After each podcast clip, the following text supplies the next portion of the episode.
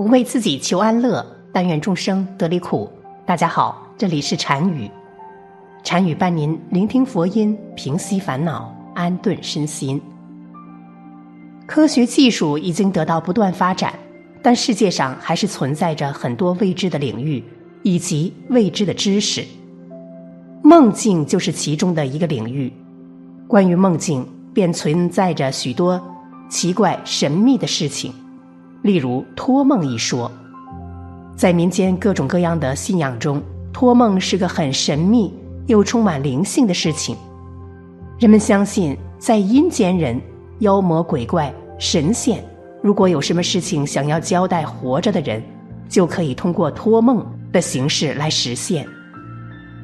中国古人则称人死后都会去阴间，那么阴间长什么样子？人死后？会在阴间里一直待着吗？至亲的人死后是否会在阴间相遇？很多人对此十分好奇。古人们对于地狱当中人们的生活还构想出了种种场景。我们一起来看一下古人构想中的阴间是什么样子的吧。一，死后能找到阴间亲人吗？在西汉时期，人们相信人死后。魂魄将分别去往泰山中的两座山，梁父和李里。人分别由魂和魄构成。人死后的魂魄分别去了不同的地方，魂去了梁父，魄去了李里，形成了两个地府系统。但魂魄最后统一为灵魂后，泰山地狱就成了一个完整的体系。在古代，对于阴间的记载中有《黄泉路》和《孟婆汤》，但其中还有一个高高的石台要跨过，那便是发出阵阵阴光的望乡台。这个望乡台是人死后与阴间亲人见面的地方，但不是真的见面，只是投胎前最后望一眼在世的亲人。根据记载。望乡台是南无大慈大悲的观世音菩萨，体恤众生不愿死亡，惦念家中亲人的真情实意发愿而成。当死后的人走到望乡台，几乎就没有还魂的可能了。阳间的肉身这个时候也差不多都要入柜装殓的时候了。这个望乡台的目的是为了让已故的灵魂能够最后一眼看看自己的家乡。亲人、朋友，以及自己死亡的身躯，之后便走向转世之路。这个望乡台目的是告诉世人，不要等到后悔莫及才留下悔恨的眼泪。二，活的人有可能去到阴间找亲人吗？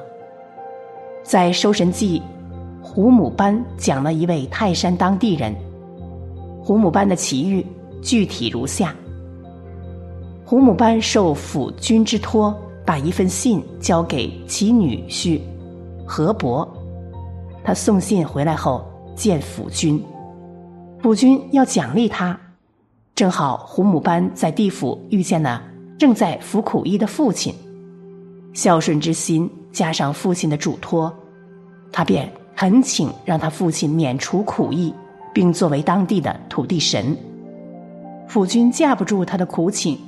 最后同意了，但胡母班回去后，却发现他的儿子一个个死去。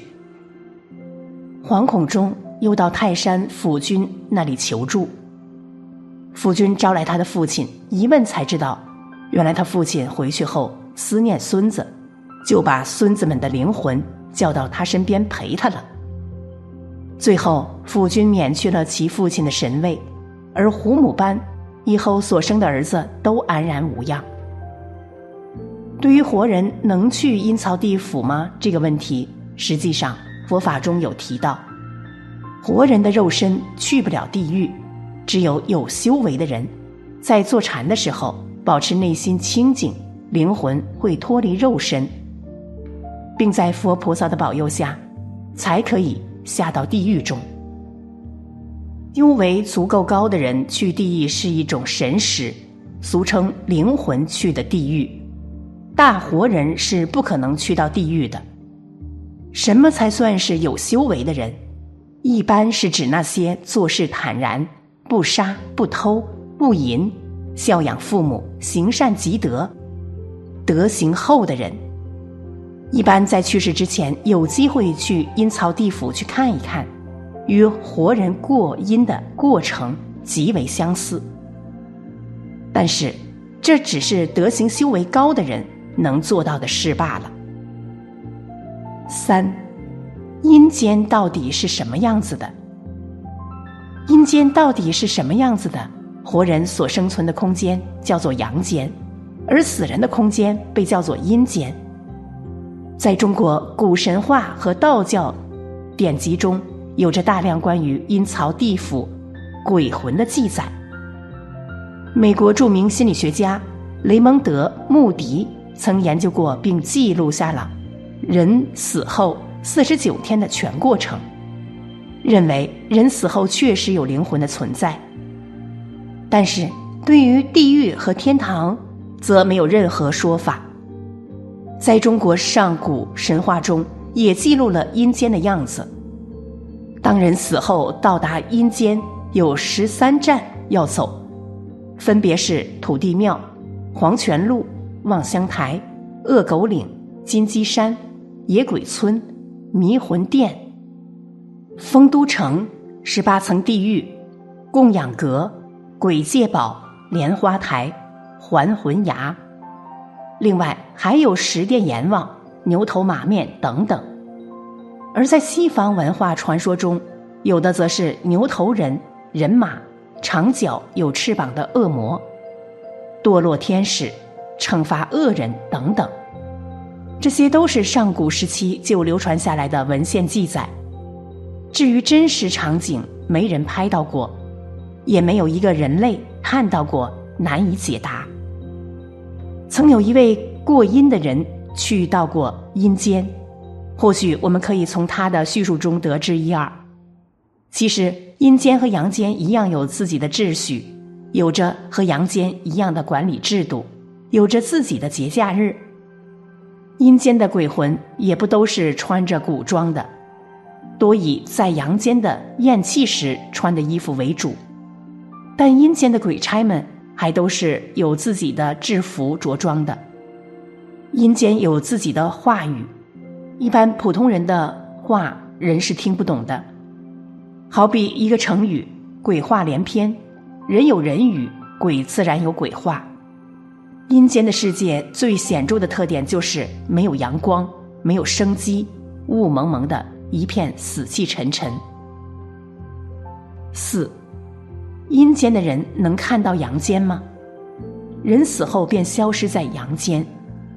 有人认为他们在阴间其实过着和阳间一样的生活。有一位通灵者向我们叙述了在阴间发生的一些事情。清朝有一位法律界名人，一天睡梦中，他突然见到一个人来找他有事相求。来者看上去非常谦卑有礼。他便答应了下来。又过了几天，出现在梦中的那个人再次出现，这次来是让接他去公堂。后来才知道，这个地方便是阴间的地府。从此之后，这位名人先生在午休和晚间睡梦中，都会去地府做敏判，也就是阴间的法官。后来有人询问他后，整理出一本书来，记载阴间发生的一切。根据书中记载，法律界的名人在阴间做过四五年时间的判官，主要负责华北五省人死后十个月之内的案件，超过这个时间的就不归他管。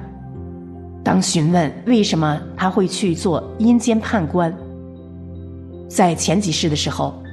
曾经做过这个工作，在阴阴指引下，这一世又做回了这份工作。根据他介绍，在阴间没有相关的法律来约束行为，只是根据案情本身便可以有判断，不需要过多的考虑。人的善与恶可以通过看人头顶上的红、黄、黑、白光圈来判断。从这里就能知道人的思想善恶。另外，人看不到鬼神，而鬼神可以看见人，听到人类听不到的声音，种种行为，鬼神都可以一目了然。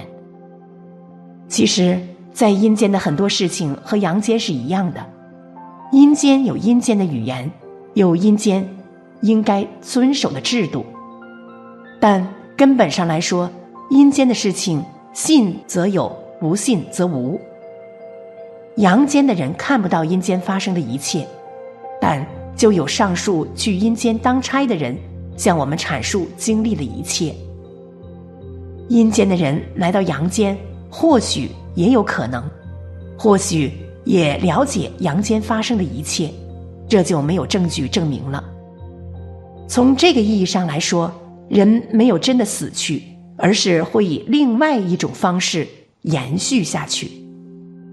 如今，随着科学的发展和人类的探索，阴间的概念也跟随着人类思维的变化，逐渐由具体变得飘渺起来了。现在人们的生活节奏越来越快了，许多死者都是会进行火化，火化之后就不会像埋在地里那么麻烦。人在去世以后，并不会被世界抹去，不管是后人继续传承，还是原子继续循环，他们一直都在。